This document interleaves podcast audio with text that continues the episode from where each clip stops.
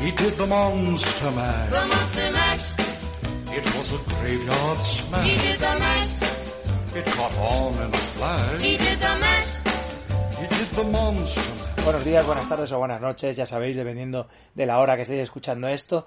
Y bienvenidos a 31 días de terror, el micro podcast anual del pájaro burlón, en el que, pues, servidor de ustedes hace un repaso de la historia del cine de terror a través de las décadas.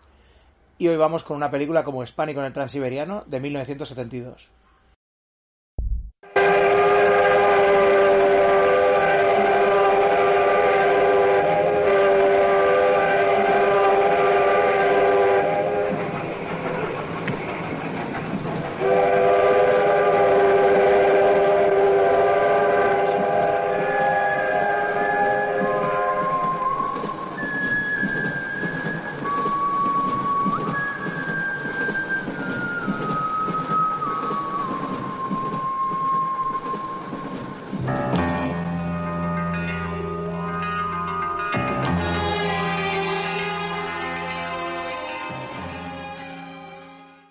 Extraño como todavía pues no había entrado Pánico en el Transiberiano dentro de estas recopilaciones de películas de terror que hago cuando es probablemente una de mis películas de, de terror españolas favoritas.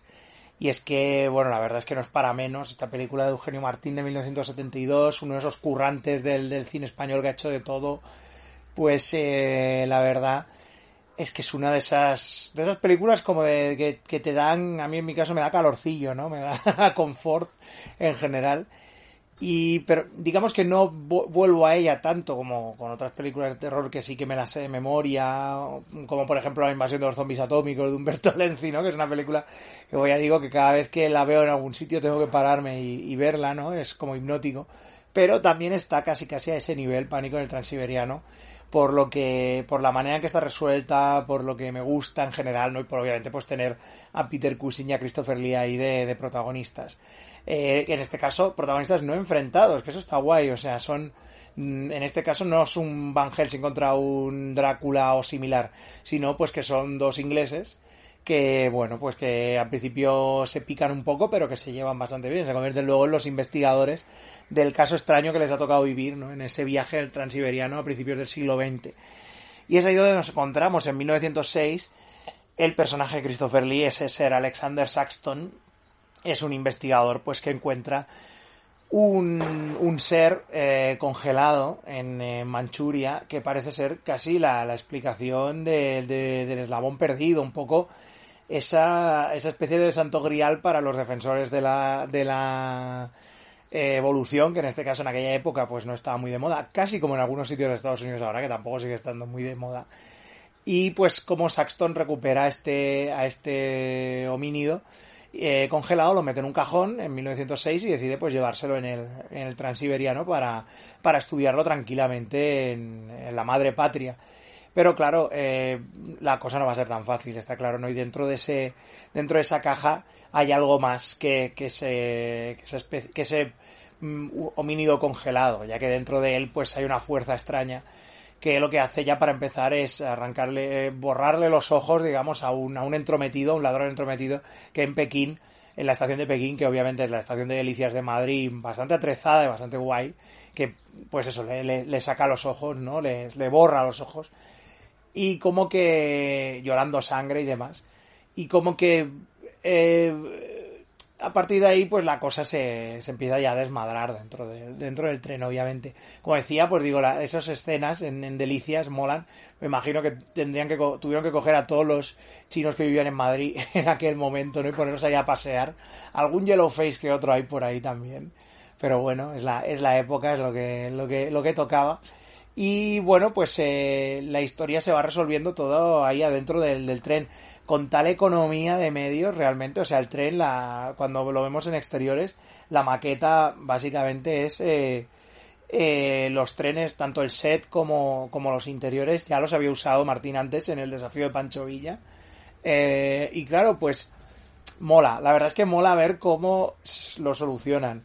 Como, por ejemplo, todas las escenas dentro de los vagones se tenían que hacer primero todas las escenas que pertenecían a ese vagón y luego acabarlas y luego rehacer el, el, set para que fuera otro vagón, hacer todas las escenas que iban a ir dentro de ese vagón y vuelta a empezar, ¿no? Con lo que imagino, pues, tendrían que tener muy marcados en el guion las escenas en las que estaban en el vagón restaurante, en las que estaban en el vagón de carga, en el que estaban en el vagón de, donde están Peter Cushing y Christopher Lee, etcétera, etcétera, ¿no? Así que ah, ah, hay una, para mí hay una gran admiración pues para hacer, hacer esto de esa manera, ¿no? Y bueno, pues en el viaje, en este viaje obviamente hay todo tipo de personajes, desde el, el de los más memorables el padre Puyardov, ¿no? Que es este es este mm, monje ruso ortodoxo, ¿no? Que está interpretado por el argentino Alberto de Mendoza, ¿no? Y luego la condesa Irina Petrovska, obviamente nuestra, nuestra mm, bellísima Silvia Tortosa, mm, majestuosa aquí, genial, como siempre, con un marido viejo entrometido, ¿no? con ese, ese conde también ahí entrometido. Y luego, pues, el, personaje de, Inspector Mirov, eh, interpretado por Julio Peña, que también, pues, es un poco el, el, el, que va, pues, cuando ya la cosa empieza a ponerse chunga, porque vemos que uno de los, de lo, del, encargado de los, de los, digamos, de almacenar todo, que es Víctor Israel, ese hombre con esa, ese hombre, esa cara, ¿no? Víctor Israel, ese hombre, esa cara pues cuando vemos que lo que hay dentro de la caja le, también le, hace llorar sangre y le, le, borra los ojos, digamos. Eh, por cierto, hay que decir que al principio de la, de la película hay un agradecimiento muy especial a la gente que ha, que ha hecho esas micro lentillas, lo cual es alucinante porque mola mucho ver esos efectos en, en esa época. Y creo que Fulci los vio y tomó nota, porque la locura que tiene Fulci con destruir ojos, tenía con destruir ojos y borrarlos, también yo creo que viene un poco de, viene de otros sitios, obviamente no solo de este, pero visualmente yo creo que Fulci ahí se, apuntó un tanto y dijo, uy, esto me interesa. Y como digo, pues eso, que, mm, eh, todo el... Eh, toda la cosa pues empieza ya a desmadrar cuando vemos que el personaje Víctor Israel lo matan y le hacen la autopsia y vemos que el, cerebro como se lo han borrado, o sea, está liso, ¿no? Y como pues las, las líneas estas del, del cerebro donde se supone que se almacena eh, todo el conocimiento, pues han sido borradas. Es como si alguien le hubiera absorbido el, conocimiento, ¿no? Y el homínido pues va paseándose por ahí, por el, por el transiberiano, robando pues las, robando los conocimientos y asimilándolos. Y claro, pues todo esto obviamente pues es un contratiempo bastante fuerte. El personaje, los, los dos personajes, el, el Saxton y el Dr. Wells, el personaje de, de Peter Cushing y su ayudante, pues em, se dedican a, pues a investigarlo. Obviamente cuando la cosa se pone cada vez más paranoica porque eh, se supone que matan al homínido, consiguen matar al homínido, pero las muertes siguen porque ¿Te está gustando este episodio? Hazte fan desde el botón apoyar del podcast de Nivos. Elige tu aportación y podrás escuchar este y el resto de sus episodios extra. Además, ayudarás a su productor a seguir creando contenido con la misma pasión y dedicación.